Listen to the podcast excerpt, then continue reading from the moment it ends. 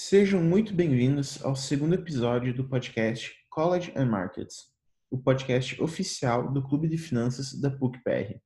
Nesse episódio, o fundador do clube, Jonathan Lino, e o diretor da Asset Fictícia, Bernardo Abdala, entrevistaram o gestor da Pro Investimentos, Ricardo Bregalda.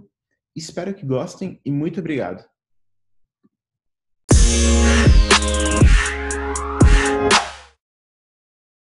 Fala galera, meu nome é Jonathan, sou participante do Clube de Finanças da PUC Paraná e hoje estamos mais um episódio do College tem Marcas, inclusive com um convidado especial, o gestor da Pro Investimentos, vulgo meu chefe. Fala pessoal, beleza? Meu nome é Bernardo, prazer estar tá podendo conversar um pouco com o Guilherme. Eu sou o diretor da, do projeto da Asset Financeira e a gente vai falar de um assunto bem legal aqui, com uma pessoa que tem um esclarecimento sobre o assunto. Então, vamos lá, Ricardo. Contar um pouquinho para a gente, é, um pouquinho da sua trajetória, um pouquinho da Pro Investimentos. A palavra é sua. Bom, é, meu nome é Ricardo Bregaldo, né? É, eu sou, vou dizer, o idealizador da Proa, porque a, a gente ainda é uma ideia ainda, né? A gente está atrás de, de, de, regularizar a situação para começar a atuar, né? O que a Proa vai fazer neste momento? Ela, né, que a gente idealiza, é, é mais ou menos um, uma gestão focada no cliente. A gente não quer um fundo de investimento que o cliente é, vai entrar só com a cota e beleza. Não, a gente quer fazer uma coisa mais é, direcionada ao cliente, mas de acordo com o risco do cliente que ele quer, né? Tentar alinhar o risco com o retorno, né? Porque também não adianta nada, cara, o pessoal entra no mercado, tipo, vai atrás de um fundo querendo ficar rico em um ano, só que não quer correr risco, entendeu? Enfim, a gente tenta alinhar a expectativa de retorno com a, o apetite de risco do cliente. Né? Essa é a nossa ideia. E minha trajetória no mercado, eu comecei há cinco anos. Eu tenho uma formação no mercado há cinco anos. Eu tenho uma formação anterior em engenharia elétrica. Eu sou um, uma pessoa que nunca teve é, a carteira assinada, sempre tive empresa, sempre empreendi, sempre fui atrás. Só que uma, uma época no finalzinho do governo Dilma, estava muito ruim para engenharia. Eu fui estudar, eu fui atrás, eu sempre gostei de, de economia, não entendia de mercado em si, eu sempre gostei de economia, de debater, de ler, e decidi largar a engenharia para especializar em mercado, apaixonei. É, eu comecei de uma maneira não muito legal, não falo para outras pessoas fazerem isso. Eu comecei com day trade. Comecei já no, já no risco. Eu sou apaixonado com day trade. Acho sensacional. Não consigo ficar um dia sem olhar. Mas é uma coisa que eu falo para todo mundo, não é para todos. É muito complicado, é muito difícil. Dá retorno, dá. Mas não é para qualquer um. Né? Minha trajetória basicamente é essa. Hoje eu sou muito mais eu brinco que o pessoal que eu, que, que eu converso no dia a dia opera muito mais do que eu. Hoje eu sou muito mais tranquilo de operar, já não sou aquele giro louco, né, que o pessoal fala. Sou mais de boa. Assim. Ah, legal demais, demais. E, e, e é, é, complicado, né, Ricardo? Porque, assim, infelizmente, é, a gente, o, o Day ele pegou um estigma muito ruim graças a, certos indivíduos, né, que acham que o trabalho dos outros é palhaçada, né? Uma coisa que é muito legal e acaba negligenciando a, a profissão das pessoas, né? A operação. Cara, todo banco tem tesouraria que opera. Perfeito. Certo? Mas o que aconteceu com o day trade é o day trade, a maneira que eu entrei foi a mais errada possível, que foi fazendo aqueles cursinhos da galera de análise técnica que nunca fala de risco-retorno, que nunca fala de payoff, que nunca fala de estatística. Isso é errado. Day trade é puramente estatística, é puramente matemática. Só que a galera fica focando só nos gráficos. E isso é o erro que leva a galera a criticar, basicamente. São os formadores de final de semana. Eu, eu culpo ele muito mais essa galera do que em si as perdas que as pessoas físicas têm no mercado. Entendeu? exatamente. É porque o day trade, quando se vende, se vende uma coisa super fácil, né? Você olha um gráfico e, e acha que vai ficar rico com aquilo dali, né? Mas agora você se basear, estudar um pouco de, de matemática, de estatística, econometria, que, que aí pelo menos você vai ter um, um, uma expectativa matemática positiva, né? Eu acho que daí espanta um pouco a galera, né? Não é muito simples assim você ganhar dinheiro usando esses ferramentais assim. O Ricardo, já linkando com, com o, o, assim, o tema majoritário do, do nosso podcast, é, a gente teve, tem um problema muito grande, porque como o Bitcoin ele teve o seu boom alguns anos atrás e agora voltou a patamares muito altos, a gente vê, parece que na mesma proporção de que a cotação sobe, as fraudes, né, os esquemas Ponzi é, aumentam também. Então, não por ventura da criptomoeda, mas pessoas que prometem coisas é, que são irreais e acabam sumindo com o dinheiro. É, é, é tem uma uma frase do, do, Thomas Sowell que eu, eu gosto muito, que ela se refere a políticos, mas eu acho que aqui cabe bem, que é quando é, você quer coisas impossíveis, só os mentirosos vão poder te satisfazer. Então, quiser comentar um pouco sobre essa questão, como você disse, existe a, a, promessa de ganhos rápidos no day trade e a gente linkando com essa parte das, das fraudes, das promessas das criptomoedas é, por pessoas que, na verdade, não, não, não sabem de nada, só estão ali realmente na maldade mesmo. Então, o que, a gente vê quando a gente começa a atuar próximo a pessoas que não, que não entendem nada de mercado? As pessoas querem ficar ricas e elas acham que o mercado financeiro é um meio de ficar rico rapidamente. Não, não é. Você pode até dar uma sorte gigantesca e ficar, mas não é. Você não vai ficar rico em um ano, dois anos. E o pessoal vê, tipo, ah, porque o Bitcoin subiu tanto, tal, vou pôr meu dinheiro, porque tem aquele conhecido meu que falou que me dá 10% ao mês. Cara, o tanto de gente que me chega assim, ah, mas é, aquele cara me falou que, que me garante 10% ao mês. Eu falei, ele te garante 10% ao mês, daqui a um ano seu dinheiro sumiu. Porque, cara, é, o povo quer ficar rico rápido.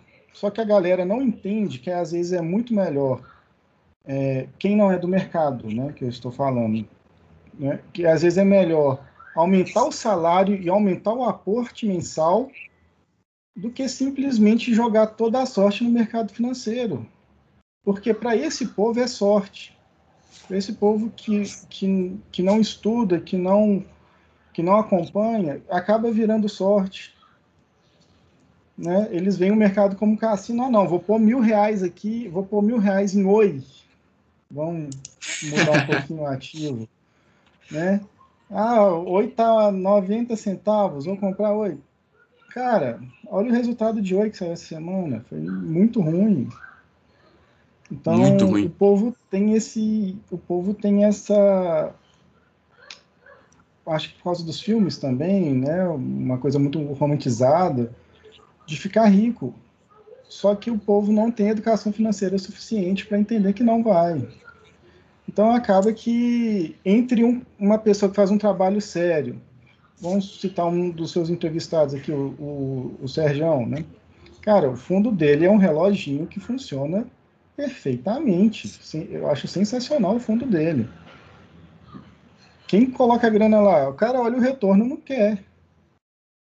Mas no, no carinha lá que garante 10% ao mês sem estar tá ligado a CVM, sem, sem estar tá regulamentado nem nada, o cara vai na fé. Entendeu? É, vai mu é muita inocência. É muita inocência. É, exatamente, né? E o, eles usam o Bitcoin hoje porque é um assunto que está super em pauta também, né? Alguns anos atrás foi, foi gado, já foi avestruz, teve um monte de, de pirâmide com diferentes temas de, de atuação desses, dessas pessoas fraudulentas, assim, né? Então, é como tá um assunto super em pauta, as pessoas que jogam no Google acabam aparecendo esse tipo de proposta mirabolante e acabam sendo abduzidas por isso aí, né? Infelizmente. Mais do que né? isso, eu acho, Jonathan. Eu acho que a valorização, a valorização rápida que o Bitcoin tem, esconde um pouquinho a treta da coisa, sabe? Porque simplesmente o povo faz sem análise. Eles só colocam a grana lá e, poxa, Bitcoin era. Uh, há pouco tempo era 10 mil dólares, 8 mil dólares, tem 50 mil dólares. Entendeu? Então, essa valorização acaba escondendo é, muita coisa. Então, usam Bitcoin por causa disso. Né? Alguns poucos usam mini índice, mini dólar, mas a maioria usa Bitcoin por causa disso, porque a valorização rápida faz isso. E às vezes eles incorrem nesse mercado sem a menor criteriosidade de análise. Não sabe como funciona uma blockchain, não entende o peso da força computacional. Então, assim, é, eu, eu, te pergunto, Ricardo, é, o que, que você pondera na hora de dizer, nossa, vou aumentar a minha posição em Ripple, ou, nossa, vi essa criptomoeda, é, vou analisar o, o que, que você analisa numa criptomoeda é, ponderando o seu investimento ou não, né? Às vezes você analisa e veja, poxa, não, não é uma boa. O que me levou para as criptomoedas, né? Que hoje uh, eu tenho na minha carteira Ripple, Ethereum e Bitcoin. São as três que eu tenho. Um, uma grande amiga que trabalha dentro de um grande banco que me mandou alguns documentos e falou: olha, Gregaldo, estuda isso. E começando a ver bancos centrais falando em criptomoedas, é, lendo notícias, vendo uh, o CEO, se eu posso falar assim, do, do Ripple, uh, fazendo reuniões com os bancos centrais pelo mundo, inclusive com o brasileiro. É, então eu vi que aquela aquela coisa que eu meio que virava a cara, criptomoeda, pô, não, você nunca vai virar. Eu pensava assim. E quando eu fui vendo esse movimento cada vez mais acelerado de que bancos centrais estão olhando para criptomoedas, eu passei a acompanhar. Não, peraí, deixa eu estudar isso. Por que, que eu fico nessas três que eu considero as três maiores? Porque tem tanta. Eles chamam de shitcoin, né? É, cara, não dá vai ser, vai ser as que são mais estabelecidas. É isso que eu tenho na cabeça. É... Por uma coisa que eu aposto muito no Ripple. O Banco Central já vai ter muito mais controle do Ripple do que ele teria de um Ethereum do que ele teria de um Bitcoin. Essa semana saiu algumas notícias de Ethereum que vão usar o, o modelo do Ethereum já também para outras coisas. Fez o Ethereum valorizar demais, acima do Bitcoin essa semana, duas semanas para trás. Então, assim, eu foquei nessas três justamente por isso. São as três que eu acho que vão vingar. Esqueci. Cara, tem, sei lá, a Dogecoin, né, do, do, do Musk. Esquece, esqueci. Ah, tá valorizando? Ah, beleza, cara. Você ganhou dinheiro com isso, parabéns para você. Para mim, tanto faz. O que eu quero é uma coisa mais segura. Eu gosto da segurança, sempre falo isso. Apesar de fazer day trade, eu gosto da segurança. Então, eu acho que o blockchain, como que ele é, a segurança das informações. O Ripple, há algum tempo, teve um problema pesado com a SEC, que fez ele desvalorizar demais. Todo, eu cheguei a ficar ter mais de 100% no Ripple de retorno e depois ficar negativo, porque por causa desse problema. Foi uma queda não gigantesca. Mas você tem que acompanhar a notícia, você tem que ler o que está acontecendo. O Ripple ganhou na SEC é, essa questão, então já não tem mais esse problema, valorizou tudo de novo e mais um pouco. Então é isso, você não tem muito o que eu falo de, de criptos é que não tem muito o que analisar a não ser isso. Você tem que fazer o filtro, quais são as maiores. Vou, focar nessas. Beleza, é isso que eu fiz. Inclusive, mantendo a pauta de, de alocação, essa semana foi, foi bem emblemática porque o Bitcoin deu uma derretida. É, justamente já voltou porque... 50 mil dólares, cara. Já voltou um pouco, né? Mas uh, acho que ele está 47,800 hoje no final de semana justamente porque alguém disse que, que não aceitaria mais mas o pagamento em, em Tesla em Bitcoin, né? Inclusive, algumas semanas atrás ele, ele afirmou que aceitaria, então soou muito, muito estranho no mercado. É, como é que faz uma alocação eficiente uh, quando tem um, um, ativo tão volátil assim com qualquer coisa, com uma pessoa só pode, pode manipular o preço de certa forma, posso dizer Cara, assim. como que você... Não, eu vou, vou falar real. Como que você faz? Eu acho que é uma maneira de fazer uma, uma alocação eficiente muito complicada por causa dessa volatilidade. É, se você for olhar no histórico do Bitcoin, até que essa volatilidade da semana passada foi até tranquila, frente a outras épocas né? Teve tô olhando aqui, teve um dia que caiu 12%, pô, 12% para a cripto é de boaça, cara. Estamos no jogo ainda, tal. O que eu falo é, cripto era para ser no máximo 12% da minha carteira. Por causa dos riscos que envolve, por causa da volatilidade, por causa de N fatores, né? Não considero cripto reserva de valor, não neste momento, justamente por causa dessa alta volatilidade, é, você não consegue ter certeza se, se vai ficar esse valor ou não. Ainda não é uma reserva de valor. Está virando meio de troca. Uma hora eu parei, é, eu ficava sempre em 12%, eu deixava 10%, um espacinho para valorizar. Batia 12%, fatiava um pouco. Batia 12%, tirava, vendia. Batia 12%, vendia. Um dia eu virei e falei, não, deixa, vai embora. Hoje cripto é 20% da minha carteira só com valorização, sem eu comprar mais. Caraca, é, é, é aquilo que você falou, né? A, o que o Jonathan falou, né? Assim, esse, um, você está aí sujeito a essa volatilidade, mas quando você acredita na, no projeto, né, você, disse, você deixa. É, você está ali sujeito a essa, a esse, essa volatilidade e você disse, né? Quem acompanha fica naquela aquela ansiedade, está ali no, no, no cai 12, sobe 10. É, é, é, louco, né? Isso aí que você disse mesmo. E, e você vê assim, cada vez mais bancos centrais falando em utilizar moedas digitais. E isso não vai, eles não vão inventar algo do zero. Eles não vão inventar algo. Eles vão usar um projeto pode não usar a moeda que está em que está uh, sendo negociada neste momento, mas o projeto vai ser usado. Pelo menos isso. Não acredito que eles vão usar essas moedas sem regulamentação, como o Bitcoin e Ethereum. Por isso que eu acho que vai ser mais o Ripple. O Ripple já fez centenas de reuniões aí pelo mundo com bancos centrais, conversa. É a minha maior aposta por causa disso. Justamente por causa disso. E por causa dessa minha amiga que trabalha no grande banco, que me deu a dica. Olha, obrigado, dá uma olhada no Ripple. Eu fui para as outras criptos depois, né? Mas é, é isso. Uh, sobre o Elon Musk, eu acho que ele deveria ser penalizado sobre não faz sentido nenhum o que ele fez. É, ele falar que a mineração de Bitcoin polui muito por causa da fonte de energia das placas de vídeo e tal, não sei o que lá. Cara, balela.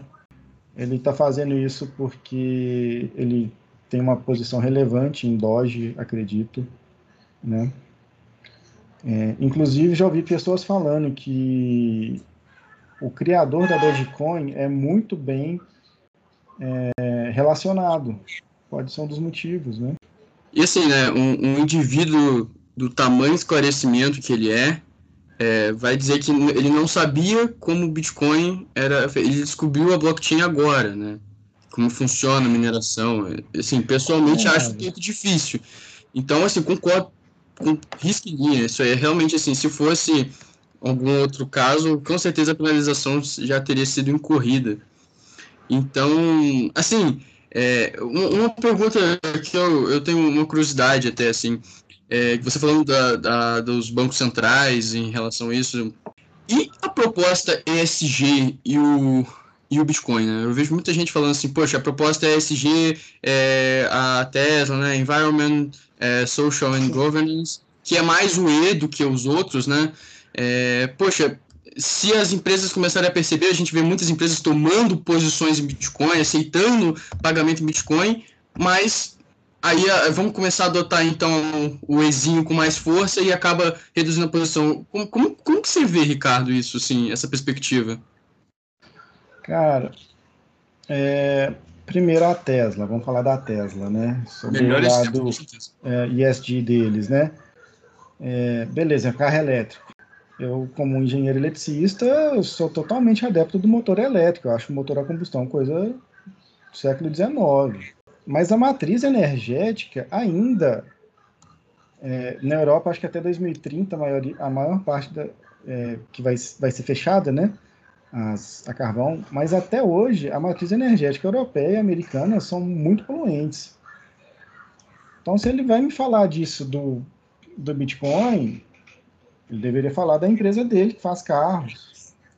E que neste momento, um, um, se você for olhar a parte ambiental, faz muito mais sentido ter um carro híbrido do que um carro totalmente elétrico. Agora, sobre o, o lado ambiental nas criptos, isso também vai ser com o tempo. A gente vai. Eu sou totalmente adepto do ISDA, é um tema que eu gosto muito também. Porque ou a gente muda estava até conversando isso ontem é, com algumas pessoas, porque a gente tem problemas sociais enormes, a gente tem uma sobre exatamente o que eu estava falando, é, essas fintechs que aparecem hoje, é, serviços de bancos que os bancos tradicionais não ofereciam, isso atrai mais pessoas para os bancos, isso traz mais dignidade às pessoas. E como que você fecha os olhos para isso? Não, né? Na Faria Lima você não vê o povo falando isso, você só vê falando, ah, mas o Itaú faz isso, o Bradesco faz isso. Não, não faz. Nunca fizeram. Você vê é, serviço, você, você vê o ISD sem, sem ser de uma coisa direta da empresa. Você, né, é, o social está muito importante, ninguém toca o meio ambiente no Brasil, a gente está falando agora, que é um tema que eu acho que desde 2013 é proposto pela Europa.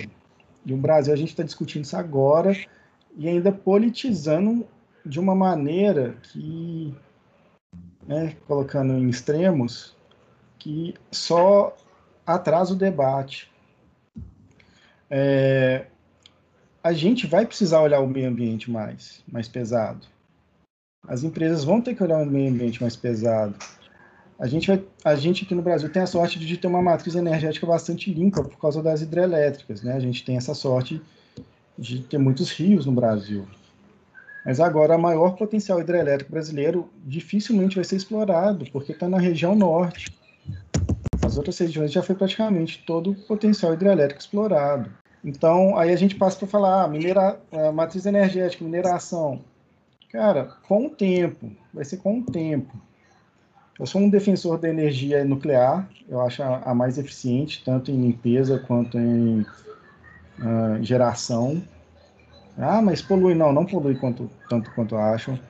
Eu acho ela muito tranquila. O acidente de Chernobyl, de Fukushima, acabaram com, com esse lado da, da energia nuclear mas ela é mais tranquila. A gente vai ter que olhar muito pesado para esse lado.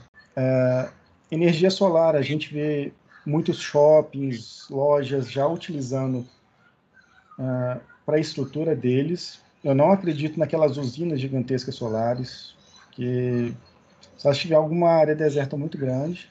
Eu acho que aqui no Brasil, não, não sei, me falta conhecimento de geografia sobre isso, mas acho que não.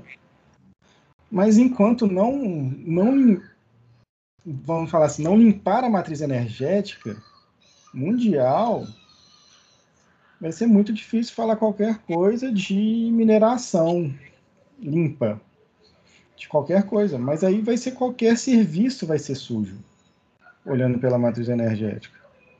Não só a mineração. Fica aqui então um, um dado interessante, né? É, se a gente for olhar a matriz energética mundial, é, segundo aquele Our World in Data, a gente vê que 33% provém né, dos, dos óleos, né? É, então a gente tem ali 27% vem do carvão, 24% do gás, e aí o resto se divide em pequenininhos, né? E quando a gente vê em relação à matriz é, do Bitcoin, por exemplo, da onde vem a, a, o poder energético provido para poder fazer mineração, 39% vem de energia limpa. Então, assim, a gente, a gente chega à conclusão de que, na verdade, o Bitcoin é até mais limpo é mais do que limpo, a né? energética mundial, né? É. Isso vai vir com o tempo, cara, não tem jeito. Vai vir com o tempo. À medida que a matriz energética for se renovando, isso vai acontecer com o Bitcoin.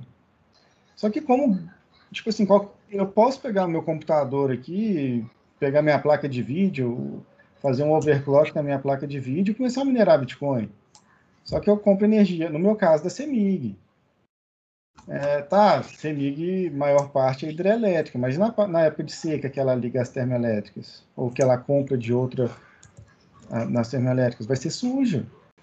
Como qualquer um pode minerar Bitcoin, então a gente depende não, não do Bitcoin em si, a gente depende muito das fornecedoras de energia.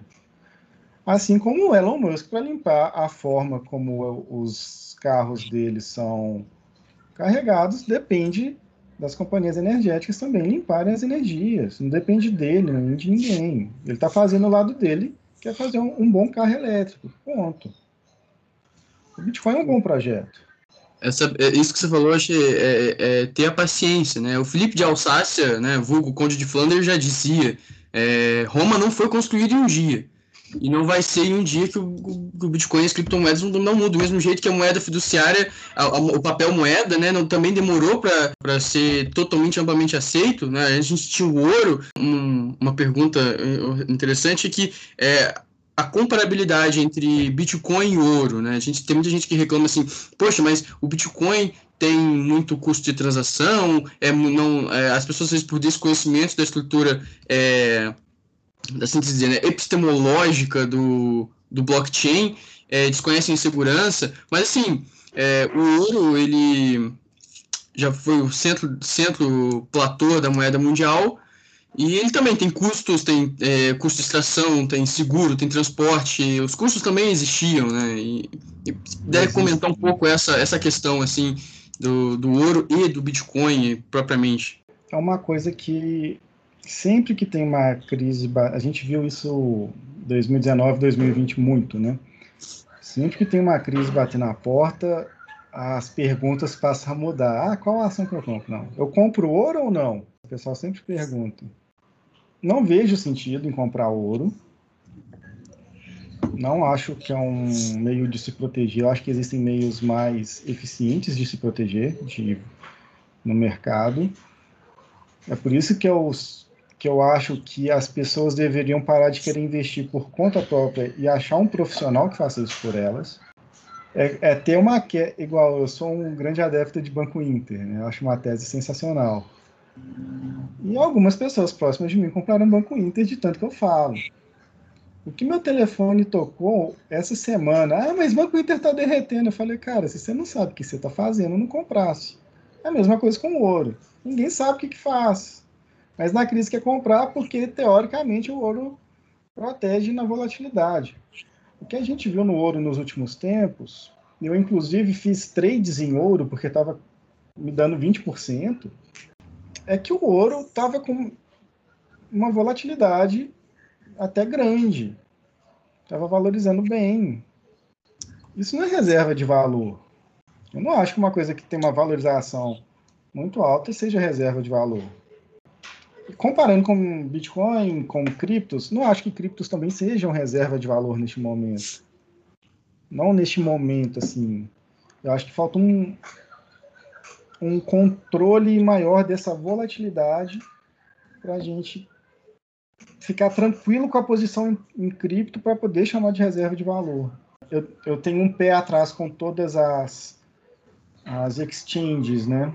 eu tenho uma carteira, uma wallet física, um hardware, é tipo um pendrive, né? Uhum. Minhas criptos ficam lá. Um, o ambiente da cripto é muito irregular ainda. O que a gente já viu de cripto, que, de exchanges quebrando e o pessoal ficando sem a grana, ou o cara da exchange perdeu a senha, morreu e perdeu a senha é, do acesso às criptos e os clientes ficaram sem o dinheiro, ou N coisas do tipo. A gente está num ambiente muito novo ainda. Assim como o ouro lá traz, né? A gente está num ambiente muito novo. Então, acho que todo cuidado é todo cuidado é bom, por mais que você entenda. Todo cuidado é sempre bom. Você não vai arriscar seu dinheiro à toa. Você não vai arriscar seu dinheiro numa coisa que você possa perdê-lo do dia para a noite, né? Então, penso isso. O ouro, muita gente vê como reserva de valor. Eu também não vejo como reserva de valor. Eu não gosto do ouro como isso. Eu só prefiro muito mais uma carteira realmente diversificada do que colocar num ativo ou ficar comprando é, put de BOVA ou de alguma ação de Petro, algumas pessoas fazem, né? É, são muito mais uma carteira realmente diversificada do que teorias aí de ouro ou Bitcoin como reserva de valor. Não, eu tenho Bitcoin porque eu, e Ripple porque eu acredito no projeto, não como reserva. Perfeito. É, eu vou dar uma de advogado do diabo e defender um pouco de quem pensa que, que ouro é, é investimento, né? Tem vários estudos que já apontam que, que ouro underperforma, pelo menos aqui no Brasil, todas as outras classes de ativos, né? Equity, bonds, uh, próprio dólar. Mas a pessoa que pensa em comprar ouro, ela tem. Porque numa, mesmo que você compre um contrato aqui no, no Brasil, aquele OZ 1, 2, 3, uhum. ela consegue lá na bolsa e trocar aquilo por ouro, né? Então, talvez para ela, ela pense que realmente está comprando um ativo real, um, um, ativo que ela consegue levar para casa, até é mais palpável que uma ação, né? Você não, não recorta a tua partezinha em ação e leva para sua casa. Né? Eu acho que é isso que elas enxergam como, como reserva de valor, né? Agora, com o Bitcoin, sim, a pessoa nem sabe o que é. Um, não é palpável, né? Não é plausível isso.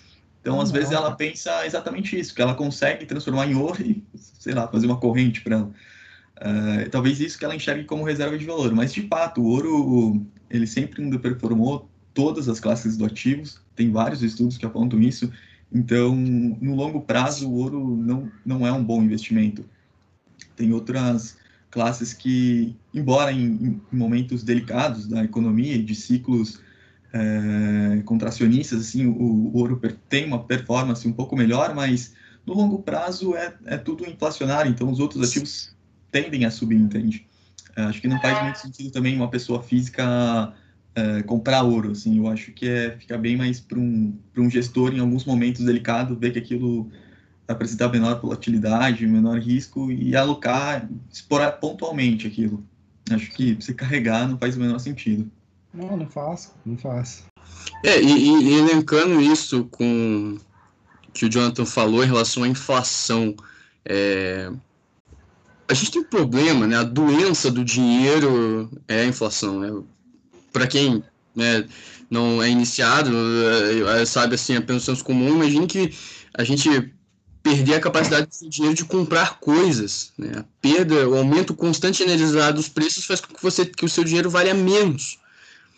E assim, dando uma agora também de advogado do diabo, a gente vê né? A base muito de muitos estados é baseada em cima da sua dívida. E assim, a, a moeda inflada é muito boa para o Estado. Talvez não para as pessoas, para os governados, mas para os governantes eu tenho certeza que é.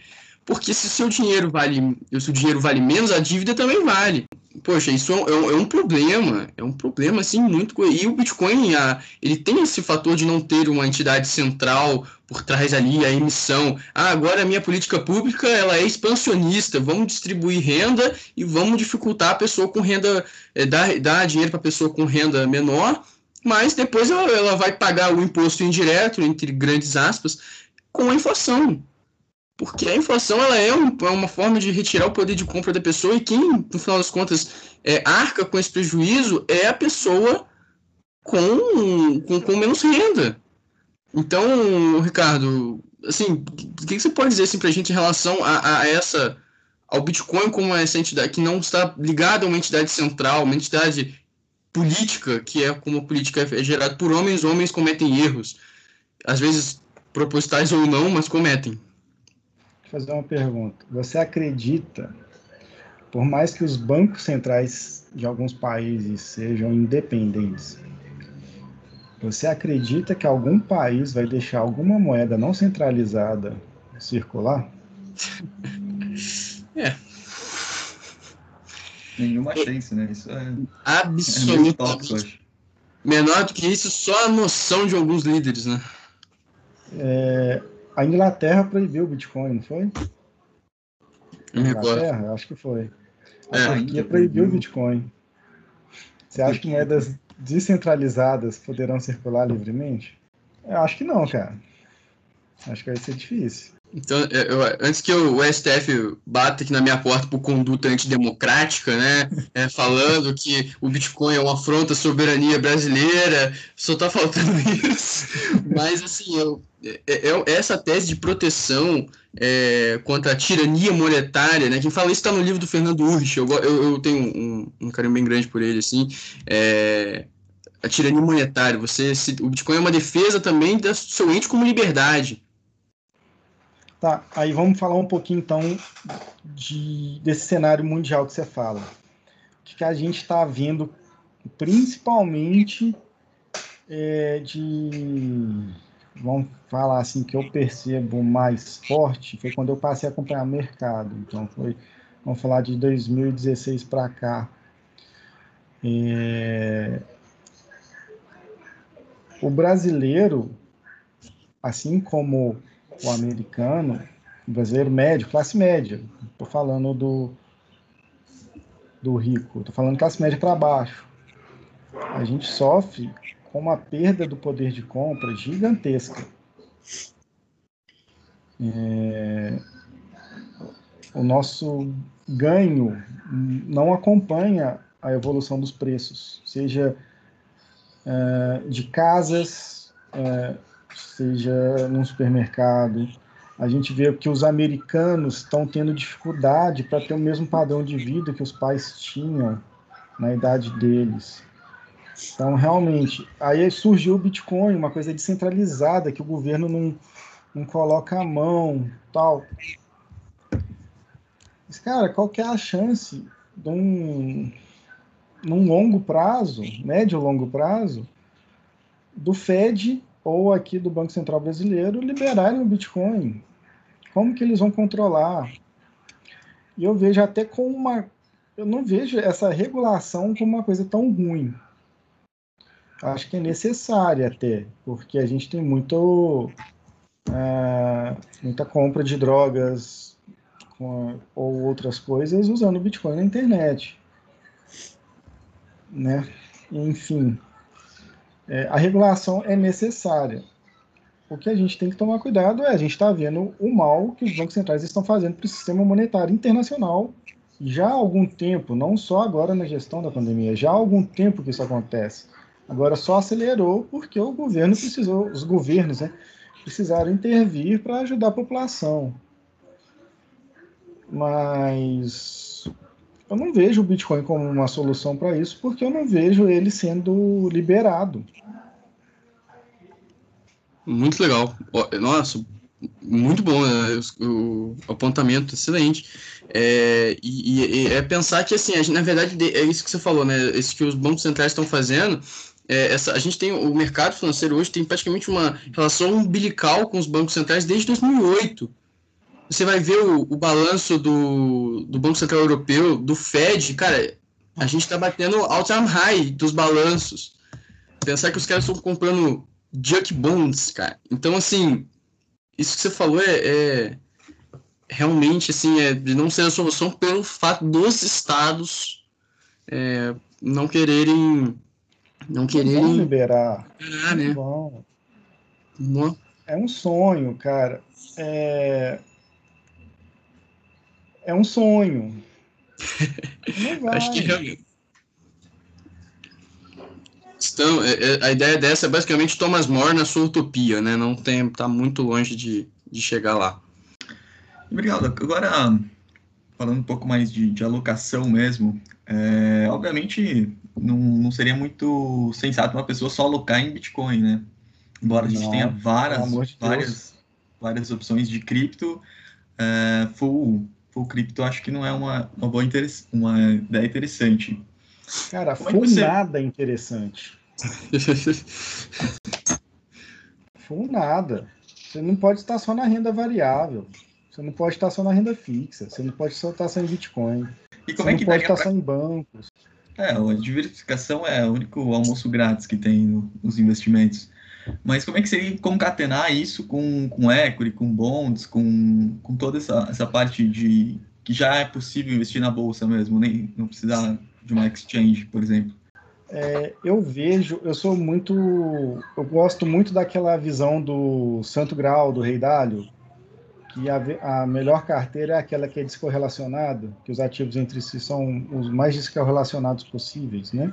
Então a gente vê que cripto por um momento ela foi até descorrelacionada dos mercados, né? Essa semana ela está mais correlacionada, mas se for pegar numa janela maior, acho que é, é, ainda é uma correlação bem, é, ainda não tem uma correlação forte, acho que é até descorrelacionada ainda, não, tô, não tenho certeza, não estou com minhas tabelas aqui. Mas cara, é, você tem que ter renda fixa, você tem que ter renda fixa. Você não pode ficar sem renda fixa. Porque se você for ter uma reserva de emergência, a sua reserva de emergência tem que ser aquele dinheiro que você precisou na hora você tem. E você não tem isso em renda variável. Você não tem isso num fundo de investimento, você não tem isso em cripto. Então você tem que ter sua reserva de emergência para qualquer emergência que aconteça. E emergências acontecem.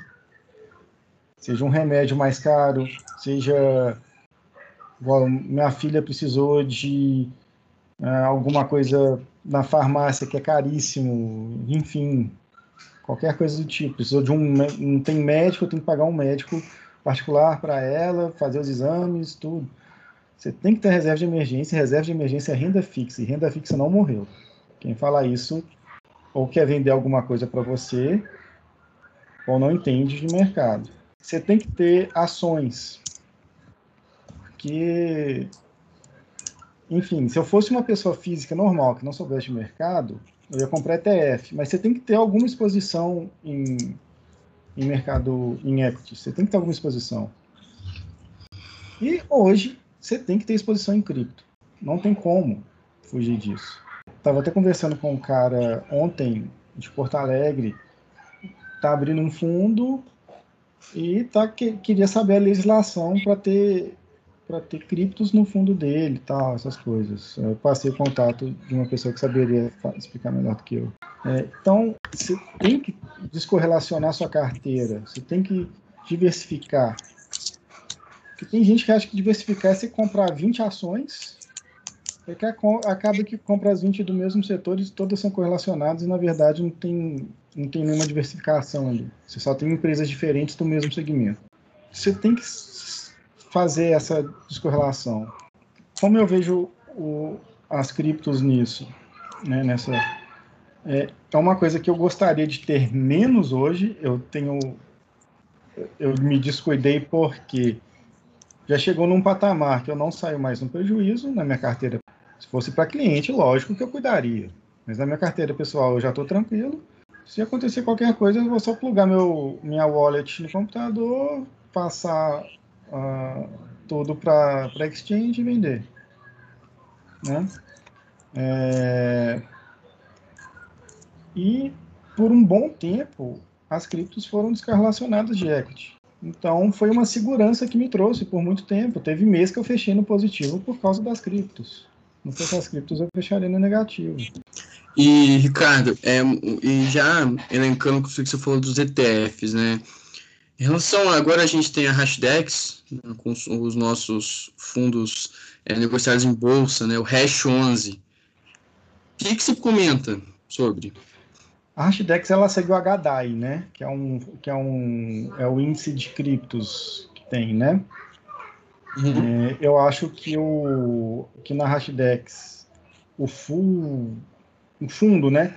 Para você ter uma exposição total em criptos é só se você for investidor qualificado. Isso, isso. Não estou certo disso. Sim, sim, é isso mesmo.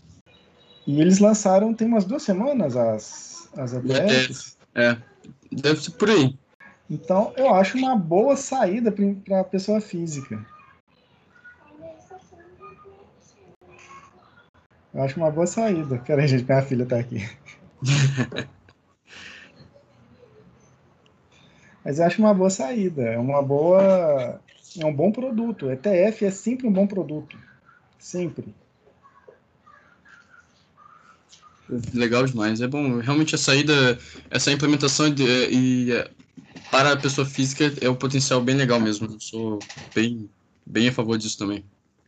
A facilidade que isso te dá, né? Você, para quem realmente não entende nada, comprar uma ETF que só sai de um índice é e na bolsa ainda super super tranquilo com uma super liquidez. Então, acho que realmente veio para suprir. Acho que o mundo pelo menos aqui no Brasil, tá, tá começando a, a virar para olhar com bons olhos os ETFs, né? No Brasil, nos Estados Unidos já é bem consolidado, mas aqui ainda temos poucas opções e é, só vem para agregar, né? Aqui você fala que você tem exposição. A minha maior exposição em Bovespa é IVVB11. Hoje, se eu falar com qualquer um, já pessoas já me zoaram por causa disso. Ah, pô, mas você compra ETF? Fala, claro que eu compro. Claro que eu compro. Eu tive aula com. dos fundos não batem o benchmark. Dos, e às é, vezes os caras têm tipo, como, como os caras não batem o índice. Não é motivo de zoação. Excelente. Isso aí. Eu tive aula no, no meu MBA, eu tive aula com a Rafaela do Banco Inter.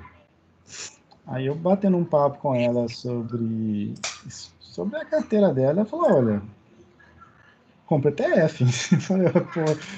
se é ela que tem o currículo que tem, faz isso porque eu, mero mortal, não vou fazer. Pô, a Rafa é brilhante. Curto bastante as postagens dela, principalmente no, no Twitter. Faz um trabalho excelentíssimo no Banco Inter dessa.